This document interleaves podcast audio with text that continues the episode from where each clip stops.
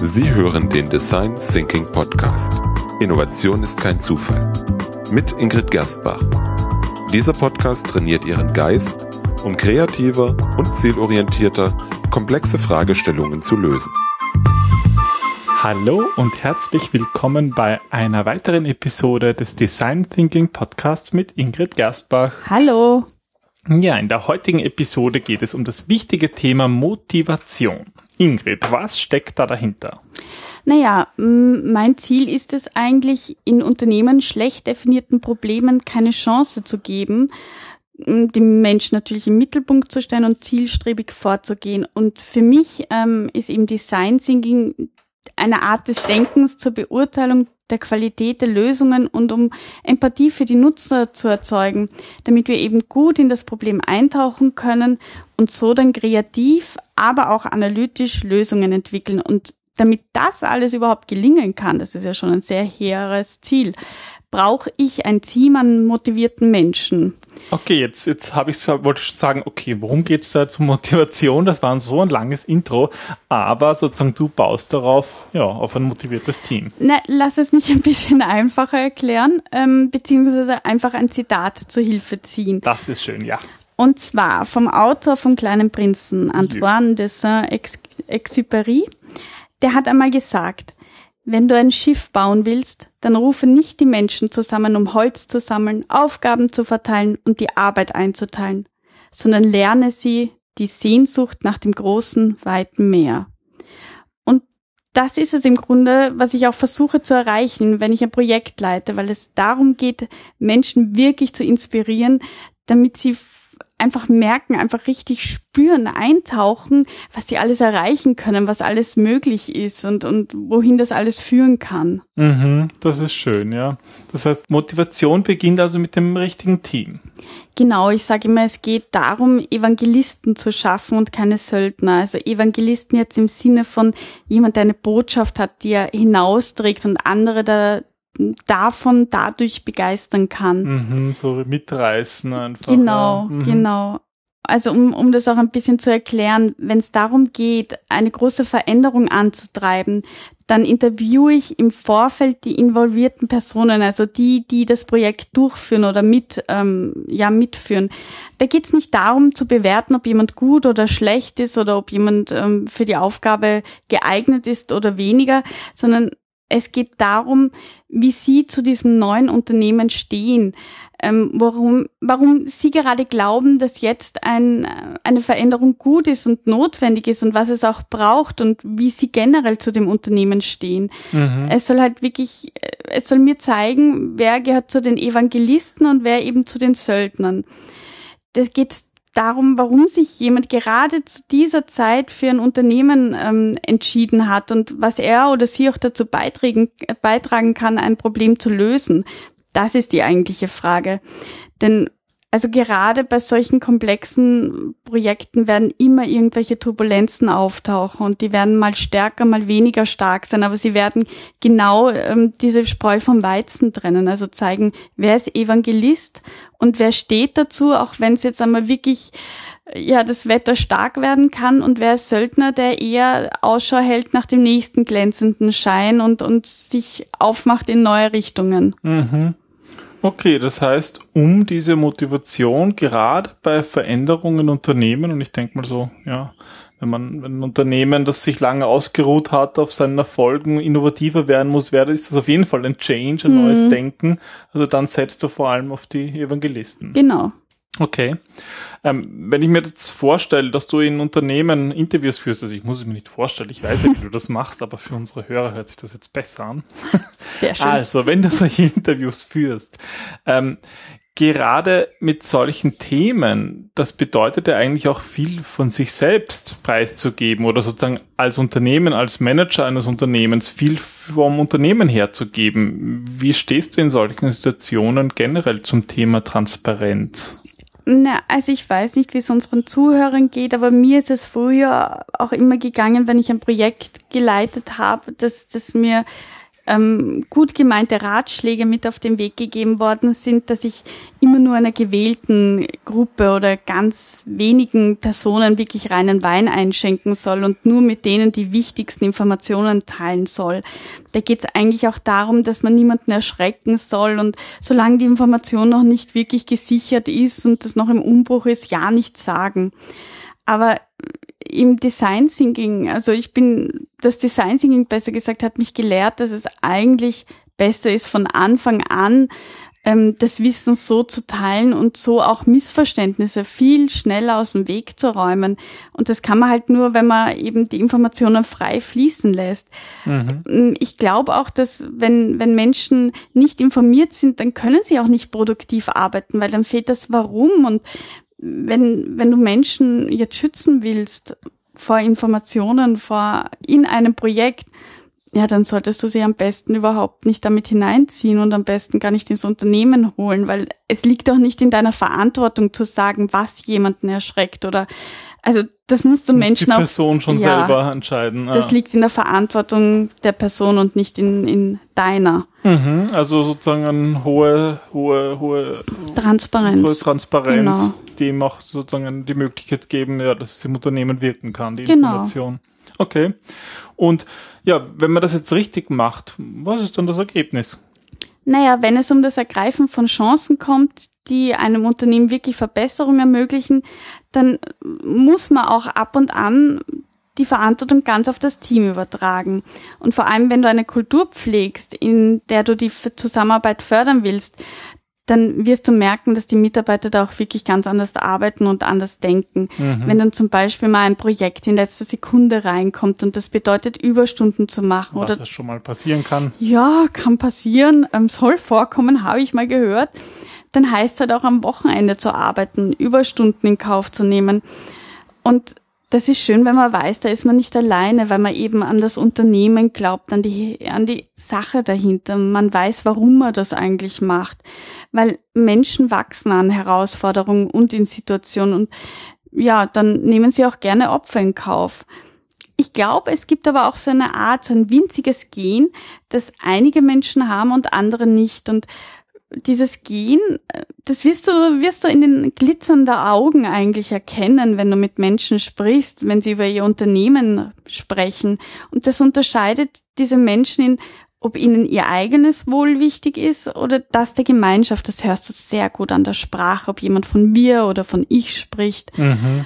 Und genau bei diesem ersten Aufeinandertreffen kannst du schon darauf achten, was ist jetzt auch für dein Unternehmen gut und wichtig. Also willst du Teamplayer haben, was natürlich in projektgeführten Unternehmen viel wichtiger ist als jetzt Einzelkämpfer, die aber auch ganz gut kämpfen können, aber vielleicht sind die besser in, in selbstständigen Unternehmen gefragt und weniger in, in Projektteams. Also im Design Thinking brauche ich die, die Wir-Denker. Mhm. Das ist mir hat das vorhin gefallen, wo du gesagt hast, du siehst es in den Glitzern der Augen. Ja, aber ähm, ja, das, das merkt man einfach, wenn jemand für das Unternehmen quasi sterben würde, jetzt ganz brutal gesagt, Ja. weil er einfach dran glaubt und weiß, hey, wir stehen jetzt ganz am Anfang und was wir alles erreichen können, das ist Motivation. Ach, und liebe Podcast-Hörer, heute tut es mir wirklich leid, dass wir keinen Videopodcast haben, weil sonst würden Sie das Glitzern in den Augen von der Ingrid sehen, wenn sie über dieses Thema spricht. Dankeschön. Ja, das heißt, es geht irgendwie auch um Authentizität, also um das zu leben, was man tatsächlich verkauft. Naja, schau, Design Thinking soll ja eigentlich ähm, Dienstleistungen und Produkte ermöglichen, die vor allem den Nutzer helfen, dass, dass er Ziele setzen kann und diese auch zu erreichen. Und Design Thinking sagt halt auch, leb das, was du verkaufst. Also ohne diese Motivation dahinter, ohne diese Überzeugung, ohne dieses Mhm. Bedürfnis, Kunden besser verstehen zu wollen und denen auch helfen zu wollen, funktioniert die ganze Sache nicht. Und da ist es auch ganz wichtig, also ich merke wohl einen Unterschied ähm, in Unternehmen, wo die Manager davon echt überzeugt sind und, und wirklich was weiterbringen wollen, versus denen, die eigentlich ja mehr auf ihren Boni achten. Und es ist wichtig, dass gerade Führungskräfte intern genau das leben und die Mitarbeiter auch abseits der Arbeit dabei unterstützen, dass deren Ziele wahr werden. Mhm. also um die persönliche Motivation im Team zu steigern, ist es halt auch ganz wichtig, dass die Mitarbeiter wissen, was sie warum verkaufen und vor allem auch, warum sie damit die Welt ein Stück besser machen können, ein Stück verändern können. Da hat zum Beispiel mal ein Kunde von mir eine App entwickelt, ähm, die die Menschen dazu ermutigt, dass sie besser auf sich selber achten. Mhm. Und um das ein bisschen deutlicher zu machen, haben wir einen Prototyp entwickelt, der die Mitarbeiter aufgefordert hat, also der die Mitarbeiter den die Mitarbeiter auch verwendet haben. Und wir haben sie dazu aufgefordert, dass sie sich Ziele setzen sollen, also diese App verwenden und ja. sich Ziele setzen sollen, die sie auch wirklich selber erreichen wollen. Und jeder, der sein Ziel erreicht hat, der wurde auch dementsprechend vom Unternehmen belohnt. Also der, der wurde, dem haben wir dann kleine Goodies geschenkt oder der hat halt, ähm, mancher wollte ein Rhetorikseminar besuchen und weißt du, halt solche Kleinigkeiten halt einfach ermöglicht. Mhm. Und dadurch haben sie gesehen, was das bewirken kann und hatten eine ganz andere Einstellung zu, zu dieser App und das hat einfach enorm geholfen, ja. Mhm. Ja, das finde ich ein schönes Beispiel, ja, wie man auch motivieren kann, überhaupt sich auch was Gutes zu tun, dass es dann auch fürs Unternehmen wirkt. Das stimmt. Okay, ähm, das waren jetzt, finde ich, natürlich sehr weiche Punkte, aber ich denke, bei Motivation geht es auch um weiche Faktoren. Mhm. Und ich denke, man, man sieht, dass du einen Background hier in der Wirtschaftspsychologie hast. Jetzt, äh, wenn wir schon dabei sind, äh, was sagt denn da die Motivationsforschung? Also wir haben uns jetzt ja Punkte im Umfeld angeschaut, äh, damit die Mitarbeiter motivierter sind. Gibt es Faktoren, die bei einzelnen Personen eigentlich dazu führen, dass, dass diese einzelnen Menschen motivierter sind? Also ich möchte ähm, einmal nicht den Maslow herausgreifen, sondern ähm, die Bedürfnispyramide. Die oder Bedürfnispyramide, wie? genau. Die so ja auch nicht mehr stimmt, das ist aber ein anderes Thema, sondern ähm, zwei Autoren, und zwar einmal den David McClelland, ähm, der Studien heraus, äh, der in Studien herausgefunden hat, dass es vor allem drei Bedürfnisse gibt, die Mitarbeiter motivieren. Und zwar, ähm, das erste ist, dass Menschen ihre Ziele erreichen wollen. Und zwar, ja, und zwar auf so eine Art und Weise, dass andere diese Ziele auch, also dass, dass die anerkennen, dass jemand ähm, Leistung erbringt, dass das toll ist, dass er mhm. stolz darauf sein kann, dass, dass sie es auch einfach bemerken. Mhm. Und ähm, dementsprechend sollten vielleicht Führungskräfte oder, oder auch Menschensituationen vermeiden, wo keine Ziele erreicht werden können, also wo, wo Erfolg nicht gleich sichtbar ist, also ja. wo am besten wirklich so ja Ziele setzen, die die einfach erreichbar sind, wo man schnell Erfolge sieht, also ähm, zum Beispiel auch mit Mockups. Deswegen arbeiten wir ja auch mit Prototyping. In Wenn man da schnell auch einen Erfolg hat und genau. sieht, okay, man hat irgendwie einen Du hast schnell was erreicht. Visuelles, was Haptisches ja. in der Hand. Was anderen zeigen kann, wo man einfach, wo andere das bemerken. Ja, wo andere eine Idee visualisiert mhm. erleben und mhm. das motiviert beide Seiten. Klingt logisch, ja. Dann ähm, der zweite Punkt ist, dass Menschen immer noch Zugehörigkeit suchen. Also der Mensch ist ja ein Herdentier. Und Erfolg ist vor allem dann schön, wenn du ihn mit anderen teilen kannst oder zumindest andere eben auch sehen, dass du erfolgreich bist. Weil Anerkennung vor allem Zugehörigkeit schafft. Und deswegen gibt es ja auch so viele verschiedene Interessensgruppen, die sich gegenseitig motivieren und mhm. die gemeinsam an, an Sachen arbeiten. Das funktioniert einfach gut, ja, so wie wir ticken. Genau. Mhm. Und das dritte ist Macht motiviert. Ja, wenn wir, ähm, wenn wir einen hohen Einfluss haben oder wenn uns jemand Respekt entgegenbringt, das, das steigert, also das wird auch mit Erfolg gesteigert. Je mächtiger jemand ist, desto motivierter wird er sich für eine Sache einsetzen und ähm, ja, desto mehr wird er auch andere motivieren wollen. Das sind sozusagen diese drei Punkte von David McClelland. Und einen zweiten Autor, ähm, den fand ich auch sehr interessant, das ist der Richard Conniff. Der hat sich vor allem mit Mitarbeitermotivation beschäftigt. Also das eine war Motivation allgemein und ähm, Conniff hat eben die Mitarbeitermotivation generell sich angesehen.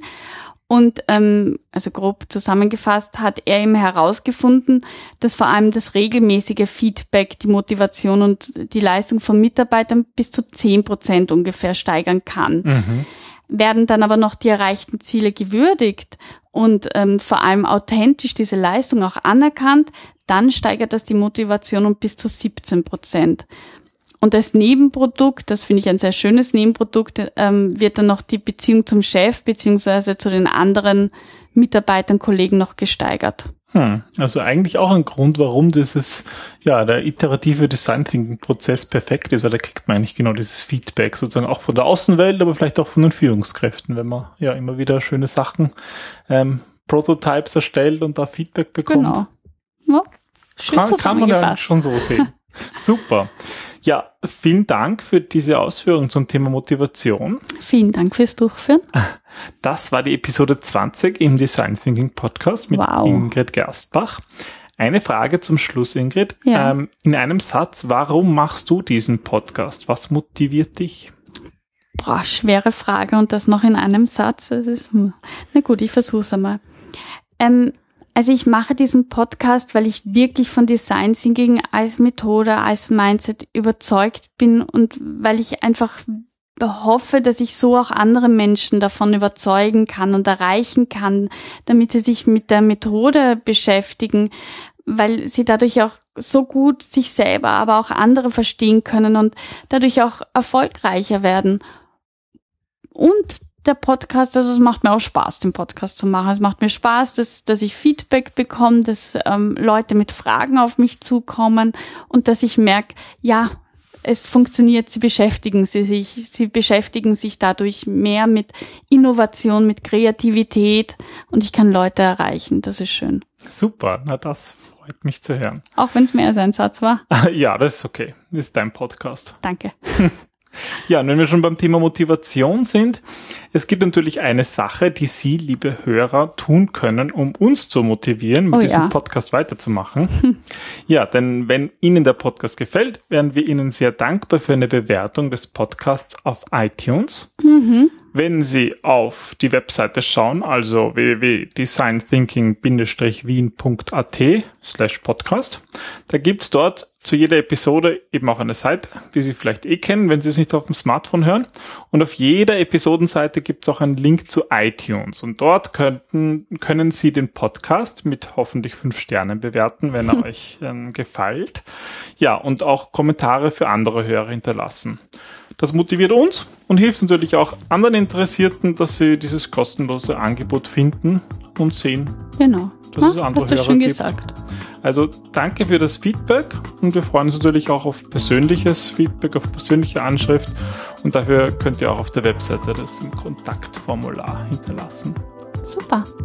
Ja, dann vielen Dank heute mal fürs Zuhören, vielen Dank für Dankeschön. die Bewertungen und fürs Feedback und bis, bis zum, nächsten, nächsten Mal. Mal. Tschüss. Ciao.